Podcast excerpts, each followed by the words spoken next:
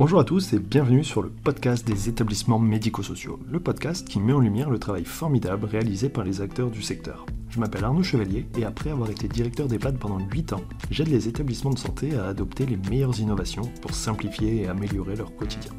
J'ai créé ce podcast pour partager les belles expériences portées par des gens passionnés. Avant de commencer, si vous appréciez ce podcast, vous pouvez vous abonner pour ne rater aucun épisode et encore mieux, mettre une note 5 étoiles sur Apple Podcast et le partager à vos collègues. Sur ce, bon épisode. Bonjour à tous, aujourd'hui je discute avec Amélie Wallin, qui est ergothérapeute et cofondatrice de la méthode MALO. C'est un outil de stimulation cognitive euh, qui est un peu particulier parce que c'est pour les aidants. Euh, donc merci de participer à cet épisode. On va bah, discuter de, de ce sujet. Avant de commencer, peut-être, est-ce que vous pouvez vous présenter? Oui, bonjour. Euh, je suis Amélie, donc du coup, je suis ergothérapeute et je suis également l'auteur du site Autonome à domicile et la cofondatrice de la méthode Malouf. Du coup, euh, je ne sais pas. Alors, euh, comment, comment vous êtes arrivé là déjà? Alors peut-être pourquoi vous êtes devenu ergothérapeute? Et puis qu'est-ce qui vous amène à, à, à écrire enfin, il y a un livre, il y a un site internet, il y a une méthode. qu'est-ce qui s'est passé? Alors, je suis devenue ergothérapeute. J'ai toujours su que je voulais travailler dans la santé. C'est depuis toute petite. Euh, je suis aussi très, enfin, été malheureusement très proche de ma grand-mère. Donc, du coup, toute petite, je voulais devenir cardiologue, parce qu'elle avait des soucis de santé, je voulais la sauver. Puis, bon, bah, la vie faisant, je me suis rendu compte que je ne serais pas cardiologue, que je ne voulais pas être médecin. Et je me suis intéressée un peu à tous les métiers qui existaient dans la santé. J'ai découvert l'ergothérapie. Et j'ai découvert qu'avec l'ergothérapie, on peut faire beaucoup de choses pour les autres. Parce que l'ergothérapeute intervient vraiment pour la globalité de la personne. On aide la personne dans, sa globalité, tous ses différents troubles. On, aide à ce qu'elle reste autonome chez elle, on aide à ce qu'elle puisse avoir un travail, des loisirs. C'est vraiment global, ça m'a beaucoup plu. Donc, du coup, je me suis orientée euh, dans l'ergothérapie. Euh, j'ai d'abord commencé ma carrière en psychiatrie parce que je m'intéressais beaucoup euh, à la santé mentale et au bien-être euh, des personnes. Donc j'ai exercé en, psychiatrie surtout au niveau de tout ce qui est psychotique, schizophrénie, dépression profonde. Et j'ai voulu déménager, j'ai exercé à Paris et j'ai cherché à déménager parce que mes grands-parents avaient besoin de moi. Donc du coup j'ai voulu revenir dans le Nord. Et dans le Nord, je suis tombée sur un poste en équipe spécialisée Alzheimer qui m'a plu, puisque l'équipe spécialisée Alzheimer intervient en domicile de personnes qui ont une maladie d'Alzheimer légère ou modérée pour faire de la stimulation cognitive, pour faire un état d'aiguë, un bilan sur quels sont les besoins, quels sont les troubles, pour faire aussi euh, du relais, pour proposer différentes solutions à la personne malade et à ses aidants. Et c'est quelque chose qui me plaisait beaucoup. Donc, j'ai travaillé en équipe spécialisée Alzheimer. Comment j'en suis arrivée à créer la méthode Malo? Alors là, c'est aussi toute une histoire. Euh, j'ai une amie qui avait un proche atteint de la maladie d'Alzheimer et son proche ne voulait pas recevoir de soins, pas du tout, parce que pour lui, il n'était pas malade.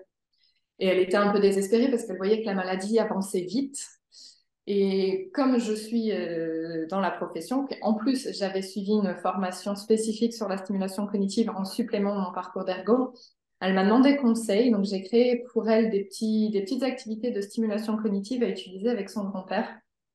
Malheureusement, son grand-père est décédé depuis, donc on, s'est arrêté là et on a continué chacune de notre côté. Puis en 2015, j'ai eu un, un gros accident, j'ai été dans le coma pendant deux jours impossibilité de travailler pendant, pendant deux ans. Et du coup, comme c'était très difficile pour moi de ne rien faire, euh, on a eu l'idée d'utiliser euh, les exercices qu'on avait fait, les ateliers, les activités qu'on avait fait pour son grand-père, pour les mettre au profit d'un plus grand nombre de personnes. Donc, un peu avant ça, en 2014, j'avais créé le site Autonome à domicile pour partager mes connaissances d'ergothérapeute avec un maximum d'aidants puisque dans mon activité euh, d'ergothérapeute en équipe spécialisée Alzheimer, je me rendais bien compte que les aidants avaient beaucoup, beaucoup, beaucoup de questions et que les aidants ne savaient pas forcément à qui poser ces questions parce qu'il y a des questions, on n'ose pas forcément les poser à son médecin, soit parce que c'est intime, ou soit parce qu'on a peur de le déranger, ou parce que les consultations sont trop courtes pour en arriver à ces questions, à ces questionnements-là. Donc, du coup, les aidants avaient beaucoup de questions. Et il y avait aussi la difficulté, après la prise en soin en équipe spécialité, spécialisée Alzheimer, de trouver un relais pour la stimulation cognitive pour ces, pour ces personnes-là. Parce que concrètement, les relais, c'était de leur prescrire, enfin, demander à ce que leur médecin prescrive de l'orthophonie, mais les orthophonistes n'étaient pas forcément disponibles euh, très rapidement, donc du coup, il y avait des grosses listes d'attente. Il y avait aussi tout ce qui était accueil de jour, avec des personnes qui n'ont pas forcément les capacités de se déplacer, pas envie de se déplacer, surtout pas envie de se retrouver en groupe finalement avec d'autres malades alors que eux ne sont pas malades. Donc, avec des vieux. Ouais, voilà, c'est ça, avec des vieux, avec des vieux fous en plus, parce qu'on parle de maladie d'Alzheimer. Et, quand euh, on parle à ces personnes-là, c'est vraiment. Euh, ils, ils, avaient peur de se retrouver avec des fous. Donc, du coup, j'avais pas, pas, j'avais pas trop de relais. J'étais dans un moment en plus là de ma vie où j'avais un, creux. Et donc, du coup, on s'est lancé dans la création de la méthode Malo, moi pour tout ce qui est euh, création des activités. Nali, qui était aidante plus dans le, la simplification en fait de la méthode pour faire en sorte que les aidants puissent utiliser euh, la méthode euh, le plus facilement possible, puissent comprendre des activités, puissent comprendre comment aborder la situation pour que vraiment ce soit le plus simple possible pour eux. Voilà un peu le parcours pour en arriver à la méthode Malo. Ok, c'est intéressant parce que souvent en fait c'est ça part de quelque chose de, choses vraiment très personnelles et, et ça voilà ça ça illustre enfin voilà le parcours que c'est qu'il y a toute une logique et un sens derrière et c'est super intéressant. Alors pour résumer la méthode Malo en fait c'est quoi? Alors la méthode la méthode Malo c'est un outil de stimulation cognitive qui est destiné aux aidants. En fait, les aidants vont stimuler leurs proches à travers euh, des activités euh, de stimulation cognitive, donc quatre activités par semaine, une pour la mémoire, une pour l'attention, une pour le langage et une pour l'orientation euh, temporo-spatiale à raison d'à peu près 40 minutes par semaine. Donc l'idée, c'est vraiment qu'il se, se retrouve face à un outil qui est simple à utiliser parce que l'aidant n'a pas forcément le temps de suivre des formations supplémentaires, l'aidant est déjà stressé et angoissé et il a besoin d'être rassuré, de savoir qu'il fait bien les choses. Ça permet aussi à l'aidant et à l'aider de passer un moment ensemble. Tous les semaines, ils passent 40 minutes ensemble et ça permet aussi de renouer le lien et la conversation entre eux. Ça, c'est intéressant. Comment vous avez fait pour que justement ce soit pas considéré comme un soin ou quelque chose de un peu comme une contrainte, un peu comme un parce que la stimulation, ça fait penser à un soin, presque à un devoir en fait. Et comment on rend le truc euh, fun et ludique pour que ce soit un moment euh, garantir que, enfin, s'assurer que ce soit un moment de plaisir? Alors déjà, je conseille, euh, les aidants ont accès à, des vidéos et peuvent, peuvent me contacter s'ils ont des questions. Je leur conseille toujours de ne pas parler de soins quand ils abordent leurs proches de toute façon parce qu'eux-mêmes ne sont pas soignants, donc du coup, on ne peut pas dire qu'ils font du soin. Mais, mais plutôt d'aborder l'activité comme un jeu. On va faire un jeu ensemble. Ah, j'ai trouvé là ces petits jeux qu'on peut faire ensemble. on va passer un bon moment, toi et moi. On peut faire ça tous les semaines si tu veux. Et après, la, méthode Malo en elle-même, dedans, ce sont, des, ce sont des jeux, vraiment. C'est le, le but est que ce soit ludique. Donc c'est un peu comme euh, les, cahiers, euh, les cahiers de jeu qu'on peut retrouver euh, pour nous pour, sur la plage avec des labyrinthes, des sudoku, mais simplifiés pour des personnes qui ont des troubles, des troubles cognitifs. Parce que je pensais à ça en fait, c'est le mot croisé du programme télé ou, ou du journal ou voilà. Et, mais en même temps, du coup, il peut y avoir aussi cette mise en échec en fait, de dire que peut-être c'est trop dur et que du coup, c'est pas intéressant. Quoi. Bah, dans la méthode Malo, il y a trois niveaux de difficulté, justement pour s'adapter aux, capacités de chacun, donc de, la maladie légère, voire même pas de maladie, hein, parce qu'on a aussi beaucoup de personnes âgées qui ont besoin de stimulation cognitive parce qu'elles sortent plus chez elles et que leur seule stimulation, c'est la télévision et les programmes qu'elles ont déjà vus quatre ou cinq fois. Donc, pour s'adapter de ces personnes-là aux personnes qui sont à un stade modéré de la maladie d'Alzheimer, et l'aidant est accompagné pour choisir le niveau comme il faut et surtout pour jamais mettre en échec la personne âgée. Pour chaque séance, ils ont un guide de l'aidant. Donc du coup, dans, le guide de l'aidant, je donne des, des, conseils, des indices et des stratégies qu'ils peuvent donner à leurs proches pour que leurs proches réussissent l'activité, même s'il est en difficulté. Et pour mm. pas qu'il ait la sensation que c'est son aidant qui a tout fait pour lui, pour l'aider à, à, trouver la réponse. Pour pas que Parce que souvent, c'est le risque. Quand on voit que la personne est en difficulté, on, finit l'exercice pour elle, mais ça n'enlève rien au sentiment d'échec de la personne. Donc le but, c'est vraiment de faire en sorte que ça reste un moment ludique, sans mise en échec, et au contraire avec une valorisation des réussites. Ouais. Et c'est vrai que ça paraît, euh, paraît évident, et pourtant, surtout quand on pense à l'aidant qui, qui connaît la personne depuis longtemps, qui connaît pas bien, qui, qui comprend pas bien la maladie, en fait, qui a du mal à avoir le recul parce qu'il est là tout le temps, toute la journée, qui a aussi toute cette charge un peu émotionnelle euh, autour de ça, euh, c'est vrai qu'en fait, euh, je me dis, il y a, des choses pour aider les aidants, mais à ce niveau-là, en fait, il n'y a rien. Souvent, on va avoir des temps d'échange, d'explication de la maladie, mais, c'est vrai que sur comment stimuler, c'est ça qui, m'a intéressé, c'est qu'en fait, ben, je, je, je, connais rien d'autre, en fait. Oui, c'est, un domaine pour lequel les personnes se retrouvent beaucoup en difficulté parce que, que ce soit pour une maladie d'Alzheimer ou n'importe quelle autre maladie, l'aidant veut aider, veut aider la personne soit à guérir. Là, dans, dans, dans le cas de ces troubles-là, c'est pas possible de guérir, mais stabiliser. Et ils ne savent pas vers qui se tourner pour avoir ces informations-là. C'est, pas évident. Surtout que ben, maintenant, dans le système de santé, ça devient de plus, difficile, de plus en plus difficile d'avoir accès à des professionnels en libéral. Et du coup, c'est vrai que toutes ces questions-là, elles se retrouvent un peu sans réponse. Et les dents, en plus, n'ont pas forcément le temps de chercher, de passer des heures sur Internet ou, ou dans les forums pour, euh, pour trouver la personne qui pourra leur donner la réponse. Et puis encore, faut-il être à l'aise avec Internet? Et puis, euh, puis si on veut que ce soit bien ludique et utiliser un support qui, voilà, c'est papier, encore faut-il pouvoir imprimer. En fait, tout est galère, quoi. Et ce qui fait qu'il ne va pas se passer grand-chose.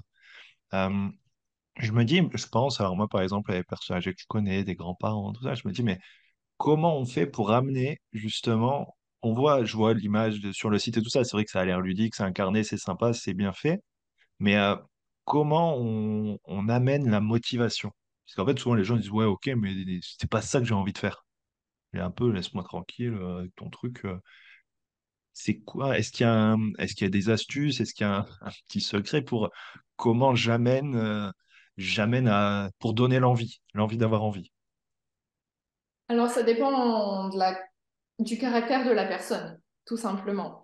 et aussi de, de, sa conscience des troubles ou non. Si c'est une personne qui a conscience d'avoir des troubles parce qu'elle est en tout début de maladie et que ça lui fait très peur, Bon, bah là, c'est facile. Tiens, j'ai trouvé ça, c'est une solution, ça marche, c'est fait par une professionnelle, on va le faire ensemble, on va réduire euh, tes troubles ou on va les stabiliser. Voilà, ça, c'est facile. Si c'est une personne qui n'a pas conscience des troubles, euh, ben, le présenter comme un jeu, dire Ah, euh, tiens, voilà un jeu. Oh, tu t'ennuies, tu, tu, me dis souvent que tu t'ennuies. Ah, bah tiens, on peut faire ça, tu verras, ça, ça va faire passer le temps, on va passer un bon moment ensemble. Ou alors tout simplement jouer sur l'affect les personnes âgées se sentent souvent seules, malheureusement, elles se sentent souvent isolées. Et de lui dire Ah bah tiens, je vais venir 40 minutes en plus toutes les semaines avec toi. On va faire les petites activités de ce carnet et puis on prendra un café après ça.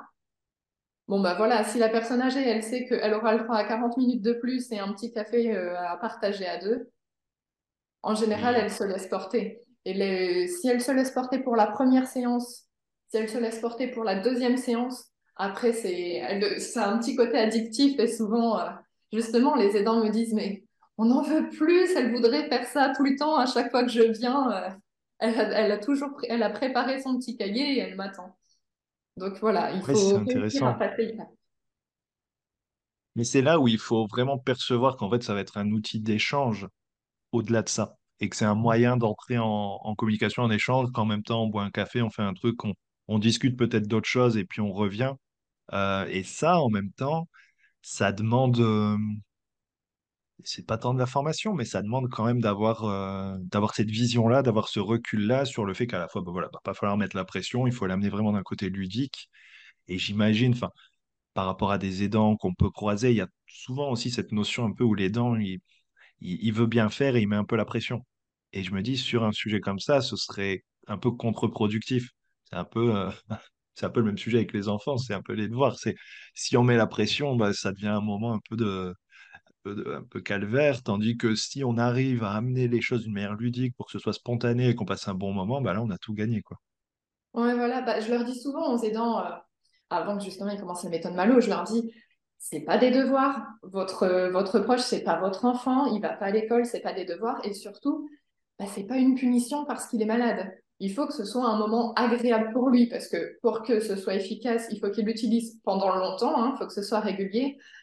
S'il est pressé avant de commencer la séance, au bout de, au bout de trois semaines, il va, il va dire non, non, je suis trop fatigué, j'ai pas envie de le faire, et c'est fini, ça servira à rien. Donc, le but, c'est vraiment qu'il passe un bon moment, tant pis si la première fois, la deuxième fois, il l'utilise pas tout à fait comme il faut. Le, principe, c'est qu'il faut qu'il passe un bon moment et que voilà, il se sente pas puni parce qu'il est malade de, devoir faire des choses qu'il n'a pas envie de faire. Ouais, ou un soin un peu moins agréable. Je prends l'exemple, euh, par exemple, je fais le parallèle avec les kinés. Euh, bon, ben, aller faire euh, en établissement l'aller-retour du couloir ou un truc comme ça, où en fait, c'est chiant, quoi. Tandis que si c'est un moment où on discute, on rigole, on machin, on en profite pour aller à un endroit sympa, bah, ça change tout. Oui, voilà. Bah, par exemple, pour la kiné, où ah bah allez, euh, Madame Machin, euh, on va aller euh, jusqu'à la cuisine voir si, si on peut pas attraper un petit gâteau, ou ah, on va aller, on va aller voir si vous avez du courrier, ah, ou on va aller bah, jusqu'à la salle d'animation pour voir ce qui s'y passe, pour aller écouter les gens qui chantent. Enfin, donner toujours une motivation. Là, c'est pareil, la, méthode Malo, c'est une motivation elle-même parce que dedans, c'est vraiment c'est des jeux ludiques. Donc, du coup, il y a toujours le côté de. Et surtout, c'est des activités qui changent toutes les semaines.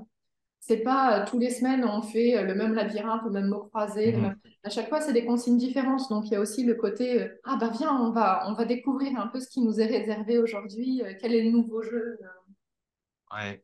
Non, c'est impressionnant niveau contenu. Alors, j'ai noté, j'avais pas conscience que du coup, c'est quand même, euh, c'est pas nouveau en fait. Mais euh, comment, euh, comment vous gérez le contenu pour que justement ça puisse changer tout le temps? Moi, j'ai beaucoup d'imagination. en fait, là, actuellement, on a 31 tomes qui sont faits. Je suis en train de travailler sur un deuxième. Les personnes commencent toujours par le premier. Et voilà, beaucoup d'imagination qui font que j'ai trouvé des activités qui stimulent la mémoire, la concentration, de façon différente et à chaque fois en, utilisant des moyens différents. Finalement, tout est stimulant dans notre quotidien. N'importe quelle action stimule une fonction cognitive. Il faut juste repérer quelle fonction cognitive elle fait stimuler. Et, et c'est pareil pour tout ce qui est euh, petit jeu papier-crayon. On peut prendre n'importe quel jeu, on trouvera toujours une fonction cognitive que ça fait travailler. Oui, à partir du moment où il y a de l'action, euh, c'est que derrière, il y a de la réflexion et qu'il se passe des choses. Quoi. Ok. Euh, du coup, je reviens sur un sujet, c'était 40 euh, minutes par semaine. Donc en 4 fois 10 minutes, euh, ça me paraît pas beaucoup. Est-ce qu'il y a... Après, chacun fait ce qu'il veut et voilà, mais est-ce qu'il y a un minimum un peu mesuré pour, pour avoir un intérêt? Est-ce qu'il n'y a pas de minimum? Le but, c'est de, c'est de faire et puis voilà. Pourquoi 10 minutes? Pourquoi 40 minutes? Alors, euh, c'est pas 4 fois 10 minutes, c'est une séance de 40 minutes. Parce que ah, l'idée, c'est de faire euh, les quatre activités euh, à la suite. C'est vraiment une séance qui, se compose comme si un professionnel venait au domicile. Ok, c'est une séance de 40 minutes par semaine. Voilà, c'est ça. Ah, j'avais mal compris. L'idée, c'est... Alors, on peut faire deux séances par semaine, mais l'idée, c'est de ne pas faire beaucoup plus parce que les gens qui ont une maladie d'Alzheimer sont quand même des gens qui sont très fatigables et aussi, le, but de la, de la, stimulation cognitive, c'est qu'elle soit euh, utilisée longuement dans le temps. Il faut une certaine régularité pour qu'elle soit efficace. À partir du moment où on va arrêter la stimulation cognitive, les troubles vont se remettre à évoluer à la même vitesse qu'ils le faisaient avant. Donc du coup, si on lui fait faire tous les jours de la semaine sa séance de stimulation cognitive avec la méthode Malo, j'ai beau changer les consignes et les jeux euh, à chaque, chaque semaine, à chaque séance, bon, au bout d'un moment, ça va devenir redondant quoi, s'ils font cette séance par semaine. Et au bout de trois mois, quatre mois, ils vont se dire bon, bah, c'est bon, je pense que j'ai fait le tour, j'en ai assez, et ils vont s'arrêter et les troubles vont réévoluer. Tandis que s'ils ne font qu'une ou deux fois par semaine, ils vont se lasser beaucoup moins rapidement, ils seront beaucoup moins fatigués aussi, parce que bah, si on fatigue trop la personne, elle ne voudra pas continuer dans le temps, mais en plus, bah, elle sera moins amenée à, accepter de la stimulation par son quotidien. Le but, c'est pas uniquement qu'elle soit stimulée par la méthode Malo, c'est qu'elle soit stimulée de, mille et une façons, qu'elle soit capable de participer pour faire le repas, par exemple, qu'elle participe un peu en cuisine en épluchant les légumes, en écrasant la purée, ce genre de choses. Si on l'a épuisée à faire des, séances de la méthode Malo euh, tous les jours, euh, plusieurs fois par jour, elle va, elle va plus le faire, ça. C'est pareil, il faut lui garder aussi euh, du temps où, où, elle est bien éveillée pour de la stimulation plus physique, pour l'amener à faire un petit tour, pour l'amener à faire un peu d'exercice. Donc voilà, une, une, ou deux séances par semaine, c'est vraiment ce qui est préconisé au niveau stimulation cognitive, parce que sinon, il n'y a plus d'efficacité à cause de la fatigue et du désintérêt. Je comprends. Je comprends, je comprends. Alors, avec le, recul et, euh, et, voilà, ces années d'utilisation, euh, là déjà, est-ce que vous savez combien de personnes l'utilisent? Euh, actuellement, là, en actif, on est à 500. Ouais, quand même beaucoup, parce qu'en plus, les aidants, ils ne sont pas faciles à toucher. Non, c'est ça. la, difficulté. La difficulté qu'on a eue, c'est que les, les, personnes nous découvrent via le site autonome à domicile et les différents conseils que je peux donner. Et le problème, c'est que souvent, quand ils posent les questions sur Internet, quand ils posent en tout cas ce genre de questions, la maladie est quand même déjà assez avancée. C'est pas, euh, c'est pas le tout, tout début des troubles. Et du coup, la stimulation cognitive a moins d'intérêt, les, troubles sont déjà assez avancés, donc ils ne restent pas abonnés très longtemps quand euh, ils, découvrent la maladie, quand ils découvrent la méthode tardivement. Après, il y a aussi la difficulté où malheureusement, euh, quand on touche à tout ce qui est mémoire, il y a aussi beaucoup d'arnaques et de gourous, etc., euh, qu'on peut trouver sur Internet. Donc, il y a aussi tout le problème de faire confiance et passer à l'action, de s'abonner à la méthode et de se mettre à utiliser la méthode. Il y a aussi tout ce qui est en lien avec la peur de l'aidant, la peur de, de, prendre et de mal faire, la peur de se faire euh, envoyer, envoyer balader par son proche. il y a toute, cette, toute cette peur-là qu'il faut, qu'il faut affronter. Donc du coup, en général, quand il découvre la méthode, il passe pas tout de suite euh, je m'abonne, vas-y, je l'utilise dans la semaine. C'est tout un process où l'aidant a d'abord besoin d'être rassuré. Donc du coup, euh, j'ai été approchée par des équipes spécialisées Alzheimer, justement, qui cherchaient euh, des relais euh, à leur prise en soins et qui me demandaient s'ils pouvaient euh, proposer la méthode Malo en relais. Du coup, bah oui, effectivement, c'est même intéressant. Et c'est vrai que j'ai réfléchi à ça et c'est beaucoup plus intéressant finalement si, ça, si la méthode Malo est proposée par un professionnel que la personne connaît déjà, parce que déjà, ça apporte de la confiance en la méthode Malo. Bien sûr. Euh, le, professionnel recommande la méthode parce qu'il sait qu'elle est adaptée à la personne, donc du coup, les troubles ne sont pas encore euh, trop avancés, etc. Et puis surtout, ben, souvent les professionnels ont accès à des gens plus, enfin, assez tôt dans la maladie, même dès que le, diagnostic est posé. Et donc, du coup, ça leur permet de commencer la stimulation cognitive quand ils ont encore plein de capacités à conserver. Parce que c'est vrai que c'est pas un outil qui guérit, c'est un outil qui stabilise et qui ralentit l'avancée des troubles. Donc, autant le faire quand on a encore un maximum de capacité à conserver que quand on n'a plus mm. beaucoup de capacité. Bon, ben, on conserve ce qu'on a, mais il n'y a plus grand-chose. Donc, c'est dommage. Oui, bien sûr.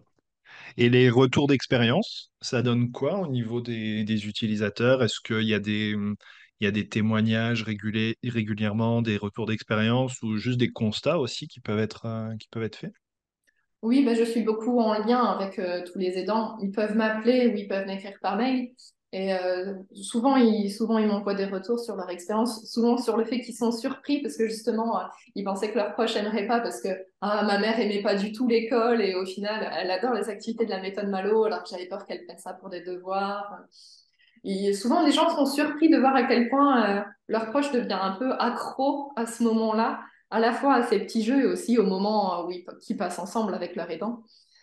Après, euh, j'ai été surprise au tout début, euh, au tout début où on a lancé la méthode Malo, c'est que moi, je suis ergothérapeute et je voyais le côté stimulation cognitive, stimulation cognitive, stimulation cognitive.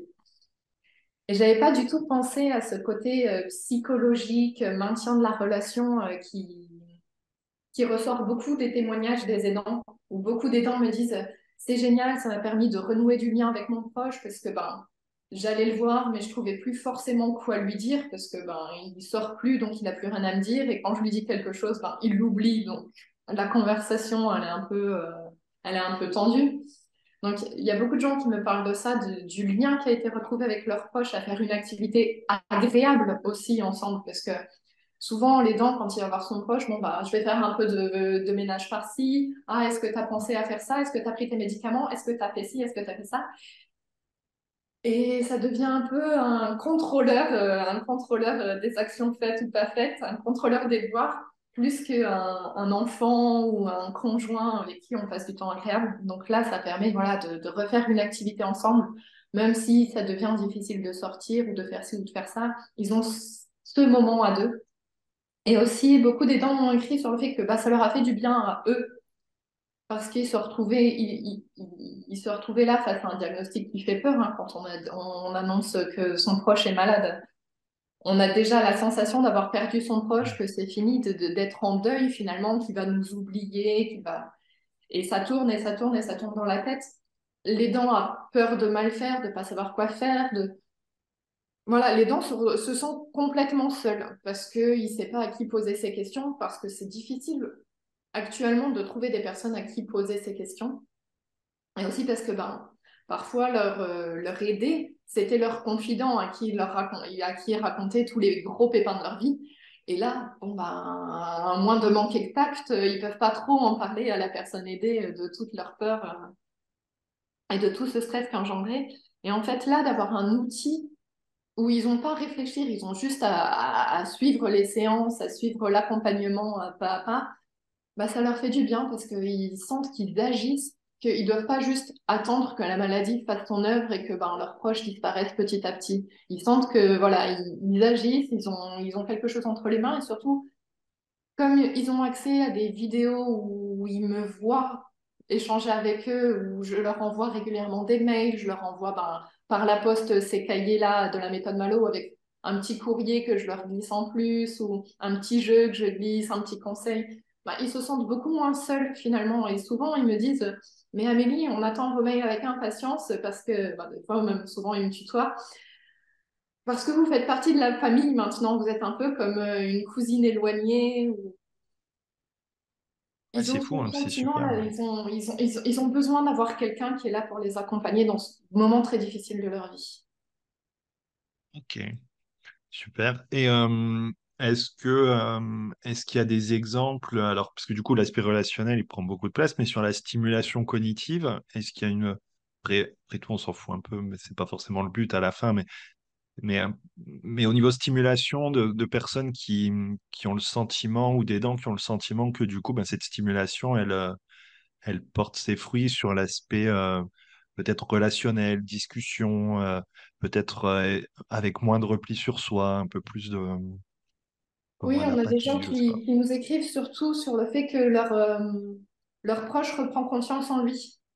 C'est vrai que souvent, quand la personne, elle, euh, surtout en début de maladie, quand elle sait qu'elle est malade, des fois, elle va perdre énormément en autonomie, pas parce qu'elle a perdu ses capacités cognitives, parce qu'elle qu'en début de maladie, mais parce qu'elle a peur d'un coup, par exemple, elle, a peur d'oublier d'éteindre le, d'éteindre le feu quand elle cuisine, et donc du coup, elle ne va plus cuisiner du tout. Et là, le fait d'utiliser la méthode Malo, elle voit aussi ce qu'elle est encore capable de faire. Et donc, du coup, elle va plus, euh, plus avoir le, le, le, courage de, de, cuisiner, en fait, et de se dire, bon, ben voilà, j'en suis encore capable. Donc, du coup, il y a une, parfois une, un retour de l'autonomie qui, qui, qui ah, revient avec la, la, revalorisation. Après, c'est aussi des fois l'aidant qui a plus confiance en son proche en voyant ce qu'il est capable de faire. Et donc, du coup, j'ai eu des retours comme Ah, bah, je laissais plus mon mari avec euh, nos petits-enfants, j'osais pas les laisser euh, deux, minutes, euh, deux minutes tout seul dans la pièce. Bon, bah, je me rends compte qu'en fait, il est encore capable, que tout se passe bien. Bien sûr, je le laisserai pas tout seul dans la maison et je pars faire les courses pendant une demi-journée. Elle dit Mais je peux tout à fait aller faire mon repas dans la cuisine et les laisser, les laisser à trois. Ça, c'est super, parce que même sur la question de l'infantilisation qu'il y a parfois, de dire bah, tu fais plus rien, je vais faire à ta place, et que du coup, qu'il y a un peu un cercle vicieux pour, euh, pour l'autonomie, là, ça permet de, de valider, et se rassurer et valider que bah, non, en fait, la personne, elle peut encore. quoi. Oui, voilà, c'est ça. Après, sur le, le, le, côté cognitif, vraiment, bah, c'est difficile à savoir parce que malgré tout, les aidants euh, ben, sont des aidants, ne sont pas des, des, professionnels de santé qui font un bilan validé avant et un bilan validé après. Et même dans ces cas-là, ce sont des maladies évolutives. Donc, euh, voilà, il y a forcément une évolution qui, Hmm. une dégradation qui se fait au fil du temps. Après, j'ai des personnes qui restent abonnées euh, pendant plusieurs années, là, pendant trois ans. Et voilà, et, et elles restent abonnées, elles trouvent que leurs proches, ça leur fait du bien, qu'ils est souriant surtout. Et finalement, c'est ça, euh, c'est ça le principal. Ouais, bien sûr. Je me pose une question parce que du coup, du point de vue de l'établissement, que ce soit l'accueil de gens, voire même l'EHPAD, je me dis en fait, moi j'aimerais bien proposer ça aux équipes. Bon, là, je suis pas d'établissement, je suis pas un établissement, mais de dire en fait, j'aimerais bien que l'équipe ait, parce qu'il y a souvent cette difficulté de proposer des activités, des choses pour l'aide-soignante, c'est pas forcément son job non plus, elle sait pas trop quoi, elle a pas le temps d'aller préparer, de réfléchir à ce qu'elle va faire. Donner quelque chose de clé en main euh, simple sur lequel on va pas se retrouver à la fois euh, l'aidant, l'aidé, donc le soignant, le résident, euh, en difficulté pour euh, voilà, ça semble très fluide. Est-ce que c'est une option? Est-ce que ça se fait? Est-ce que c'est possible? Euh, oui, bah, je parle surtout d'aidants familiales parce que c'est pour ça que j'ai conçu la méthode Malo à la base. Mais on a Ouais, beaucoup d'aidants professionnels qui utilisent la méthode Malo aussi. On a même des ergothérapeutes, qui, des ergothérapeutes en libéral bon. qui utilisent la méthode Malo parce que bah, ça leur fait gagner un temps fou dans la préparation des séances. Bah Elles ouais, utilisent bien sûr pas le guide de l'aidant et les vidéos euh, tutoriels, mais elles utilisent les activités euh, en, telles quelles pour euh, gagner du temps sur leurs séances. Après, on a aussi euh, des des, des, des dents professionnels non, non formés à la stimulation cognitive qui utilisent aussi la méthode Malo. Donc, on a des dames de compagnie, entre guillemets, qui, ouais, voilà, qui, utilisent la méthode Malo pour aller faire des, séances euh, auprès de leurs bénéficiaires. On a aussi des, hum, des services d'aide à domicile qui se sont équipés de la méthode Malo pour que leurs auxiliaires de vie puissent, en plus de leur euh, service du quotidien, puissent proposer de la stimulation cognitive euh, à leurs bénéficiaires. Et ça se fait de plus en plus. De plus en plus de services d'aide à domicile proposent ça euh, en plus de leurs prestations habituelles. Je suis pas surpris.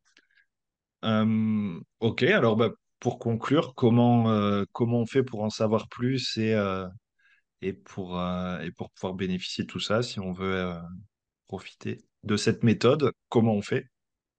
Alors, on peut la trouver sur Internet en tapant méthode, méthodemalo.com. Donc, on arrive directement sur la page de présentation de la méthode Malo. Et après, il est possible de me joindre par téléphone au 06 euh, 47 01 26 33. Et je le mettrai dans les notes. Est-ce que le numéro il est en ligne sur le, sur le site internet? Euh, oui, sur le site, on trouve tous les moyens de contact? contacter. Euh, on trouve euh, mon mail, on trouve numéro de téléphone. C'est c'est assez facile. De toute façon, sur Google, on tape méthode Malo et on tombe sur nous. Ok, super. Euh, est-ce qu'il y a euh, d'autres projets, d'autres méthodes à venir? C'est quoi l'avenir de la méthode Malo? Oui, il y a plein de projets. scoops, ça. Il y a plein, plein, plein, plein de projets. Euh, je, je mets, j'essaie de mettre en place des projets par rapport aux aidants sur, pour faciliter le bien-être de l'aidant, pour qu'il y ait moins de Ouais, culpabilité, moins de, moins d'angoisse concernant l'avenir. Donc, il y a, il y a un projet de formation, il y a un, for- et un projet aussi de plutôt de bullet journal pour que l'aidant puisse euh, voilà, évacuer un peu toutes ses émotions, plus sur le côté euh, émotionnel de l'aidant. Et aussi des projets euh, pour, euh, pour s'adapter à un plus grand public aussi, pour adapter la stimulation cognitive à un plus grand public. Là, la difficulté de la méthode Malo, c'est c'est une méthode papier-crayon, donc ouais, euh, format A4. Et pour les personnes qui sont malvoyantes ou non-voyantes, ça peut poser des difficultés. Donc, du coup, l'idée, ce serait de, de créer un produit adapté aux personnes non-voyantes. Mais c'est un ouais. C'est un vrai sujet. Et puis peut-être aussi, euh, alors c'est vrai qu'à domicile, c'est papier-crayon, mais, euh, mais, mais, mais, mais les personnes âgées euh, là, elles ont aussi beaucoup de tablettes. hein. Oui, oui, oui. Bah, ce serait l'idéal hein, de pouvoir créer comme ça un, produit sur tablette, une application. C'est plus Mais compliqué. ça dépasse un peu mes compétences là, mes compétences Ouais, informatiques. et Donc puis, c'est euh, un gros projet à établir et trouver des partenaires avec qui. euh, puis en outil d'échange, je sais pas du coup. Ce côté, euh, en gros, les mots croisés du programme télé, quoi. Ça, c'est un classique et, et Bah, c'est bien en fait. La notion de papier, quoi. ça fonctionne bien journal, avec le truc. cette cette génération-là. Après, de plus en plus de personnes jeunes sont touchées par la maladie. Les personnes de 65 ans sont des personnes qui utilisent un smartphone actuellement. Ces personnes de 65 ans ont le smartphone, ont la tablette assez facilement. Et petit à petit, plus on va aller, plus ce sera des gens qui ont l'habitude de la technologie. Mais smartphone, je trouve, on perd plus le côté euh, partage. Le smartphone, c'est vraiment un outil individuel. Tandis que la tablette, ça se partage. on peut se la passer. Euh, voilà, je serais plutôt un outil, euh, un outil sur une tablette que, j'envisagerais euh, si je devais développer de ce côté-là. Après, ça pourrait aussi permettre de développer la, relation euh, grands-parents-petits-enfants, pourquoi pas, dans un côté aidant, plus jeune aussi. On le, fait ensemble. Voilà, l'aidant plus jeune fait découvrir son monde à la personne âgée. C'est vrai. Ok, et eh ben merci pour toutes ces infos. C'était super intéressant. Puis ben, peut-être à bientôt. Bah merci de m'avoir invité pour cet échange en tout cas. Bonne journée. Merci d'avoir écouté l'épisode jusqu'au bout, j'espère que le sujet vous a plu et qu'il vous inspirera. Pour m'aider à faire connaître le podcast, abonnez-vous sur votre plateforme d'écoute préférée ou notez-le et partagez-le sur vos réseaux sociaux. N'hésitez pas à me contacter sur LinkedIn pour toute remarque ou proposition de sujet. Bonne journée et à bientôt sur le podcast des établissements médico-sociaux.